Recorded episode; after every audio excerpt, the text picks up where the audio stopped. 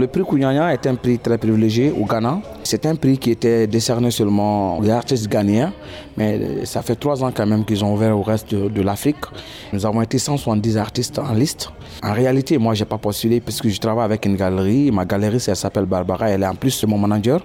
C'est elle qui a postulé à mon nom. Après les présélections, on était 12 finalistes. Et parmi les 12 finalistes, j'étais le seul francophone.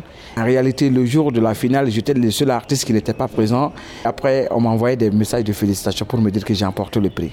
Quelle est l'œuvre que vous avez présentée à ce concours? À ce concours, j'ai présenté une œuvre que j'ai intitulée Sigasso Deni, parce que je suis non seulement artiste peintre, je suis aussi enseignant. C'est une œuvre que j'ai faite euh, il y a une année, et c'était suite à des crises scolaires au Mali. Donc euh, j'ai fait une production avec des enfants qui étaient arrêtés isolés sur une scène entourée de textes et de mots, habillés avec des habits que j'ai achetés, des yugu que j'ai achetés au marché. Donc symboliquement, ça parlait un peu de l'isolement et du silence de ces enfants qui ont comme droit l'éducation mais qui sont privés parce que les enseignants, y compris moi, je cherche mes droits mais en piétinant le droit de ces enfants. Donc c'était une autocritique personnelle que j'ai fait et c'est cette œuvre qui a apporté le prix.